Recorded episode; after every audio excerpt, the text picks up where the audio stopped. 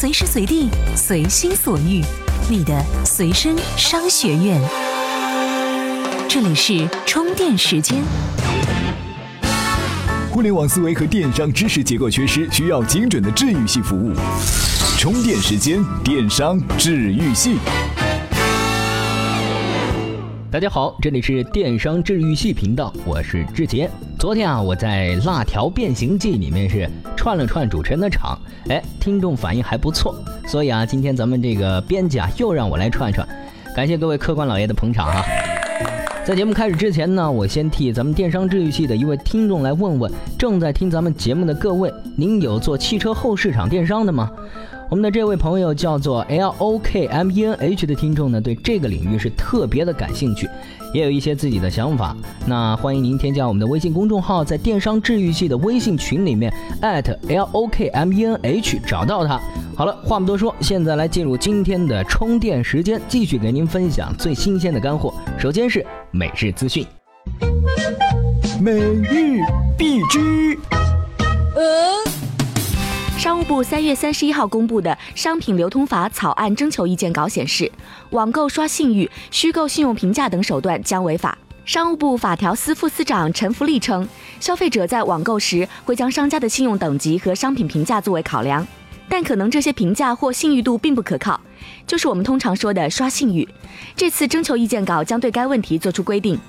联想集团旗下的神奇工厂昨天起宣布正式独立运营。神奇工厂 CEO 陈旭东在内部邮件中透露，公司将在月底公布全员持股计划。去年十月，联想成立了基于互联网平台的子公司神奇工厂，基于互联网模式运营智能手机、智能硬件、智能家居等产品。据国外媒体报道，大陆占主导地位的打车应用软件滴滴快滴，最近让美国对冲基金陷入疯狂，各大对冲基金争先恐后的向这一公司注资。目前，该应用的估值已经达八十七点五亿元，大幅超出原估值六十亿美元，涨幅达百分之五十。这里是充电时间，电商治愈系频道。听完了资讯呢，我们来聊一聊愚人节。这愚人节昨天是刚刚过去哈，不知道大家都过得开心吗？在这一天呢，我们大家都有一个共同爱好，那就是哎捉弄别人，愉悦自己。如果说啊，您上当了，那您就是四月愚人。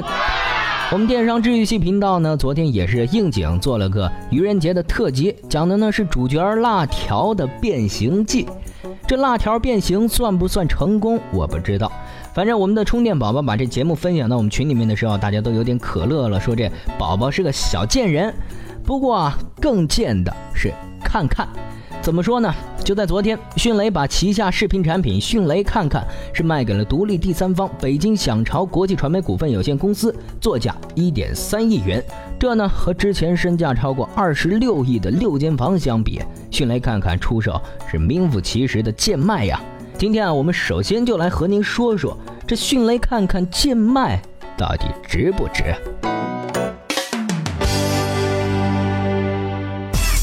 迅雷看看贱卖到底值不值？这迅雷看看是不是贱卖，得看您啊拿它和谁来做比较。如果您是拿它与若干年前同是迅雷门下售价更贱的狗狗搜索相比，那迅雷看看这位小弟的价格已经是蛮高了。它到底是不是贱卖呢？我们就不纠结这个问题了。但如果说是迅雷的这次动作，哎，把现在非核心和非盈利的业务都给卖掉。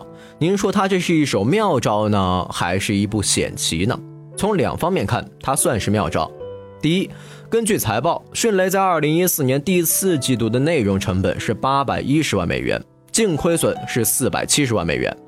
如果不烧这八百一十万美元啊，当然它也烧不起。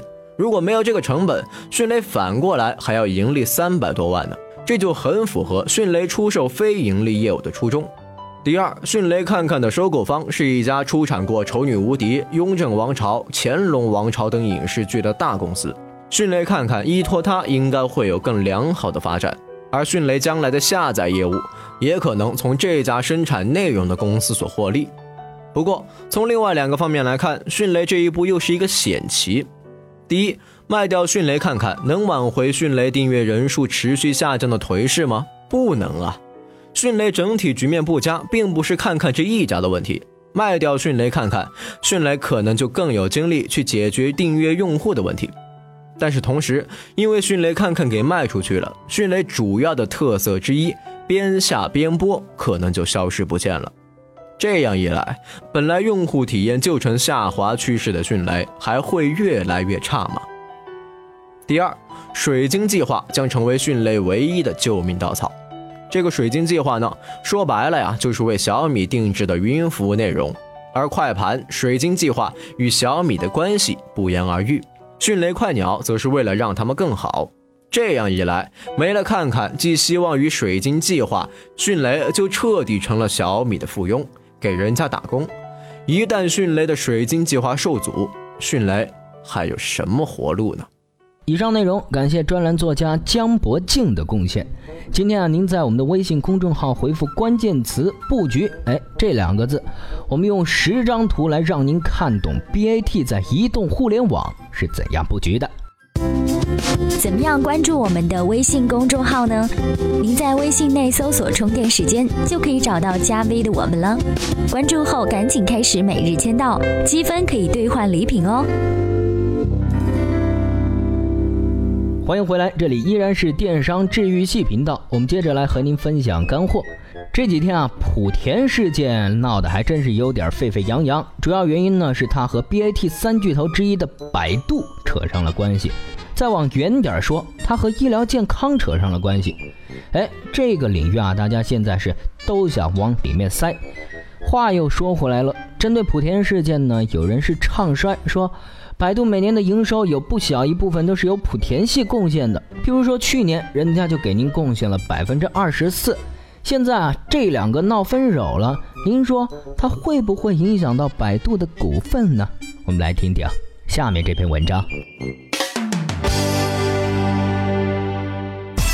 莆田事件会如何影响百度价值？短期之内，股价的确是出现了一些波动。但从长远看，这个事件非但不会伤害百度的价值，反倒会提升它的价值。怎么说呢？首先，医疗广告一直是百度商业竞争模式中备受质疑的软肋，不时是被竞争对手拿来做文章。百度呢，从2012年开始就对它进行了整顿，也推出了一些补救措施，但效果一直是不太好。因为这医药广告收入占的比例比较大，百度一直没有找到一个替代它的盈利模式。不过，现在百度通过连接人与服务战略，最终可能建立起一种新的盈利模式。这种新模式要求百度必须对最终的服务体验负责。当百度这样做时，就必须剔除掉那些有损用户体验的服务，比如说莆田系民营医院。它虽然数量众多，贡献很大，但多年累积的不良口碑肯定会是百度连接人与服务生态价值的负资产。其次，即便双方完全断绝关系，最终莆田系民营医院对百度营收的影响也可能远没有传说中的那么多。虽说莆田系民营医院每年在百度上投入的广告资金达到了一百二十亿元，在去年这是占了百度营收的百分之二十四，但这个数字可能存在很多水分。再说了，莆田系医院也不是医疗广告的全部贡献者，而且搜索引擎在医患匹配与交互中扮演的是重要角色。百度又是最重要的搜索引擎提供商，一部分莆田系医院退出百度，百度就会有更多的资源和其他优质民营医院合作，而那些优质的莆田系医院最终肯定会和百度合作，这些还没有考虑新的盈利模式的贡献。第三，通过这次事件，百度的整体医疗战略也浮出水面。过去业界更多的在谈 BAT 中的阿里巴巴和腾讯的医疗行业布局，而对百度谈的很少。但实际上，最近半年多，百度在医疗领域的布局已经越来越明晰。百度的定位是利用自身在用户入口、语音与图像识别、大数据等领域的优势，来帮助传统的医疗服务机构再造整个医疗服务过程。一旦医疗领域取得突破，百度就可以将经验复制到更多领域。这样的方式，百度在旅游领域就做过，而这最终也会帮助百度实现向新的可持续盈利模式的转型。感谢 TMT 观察者影声的贡献，我们再来给您总结一下。首先呢，目前百度在医疗领域的布局是主要集中在了百度健康云、医疗 O2O 服务平台、挂号与导医平台、医生资源和百度医生这五个方面。其次呢，按照去年的财报，目前百度的 PSG 也就是市销增长比只有零点一七，而阿里巴巴、谷歌和 Facebook 分别是零点四二、零点三和零点三二。第三呢，目前百度的股价还算是比较安全，连接人与服务这个模式呢，可能提升了它的股价。那我们回到刚才的话题，莆田系会不会影响到百度的价值呢？我想这个。已经不重要了。这里是充电时间，电商治愈系频道。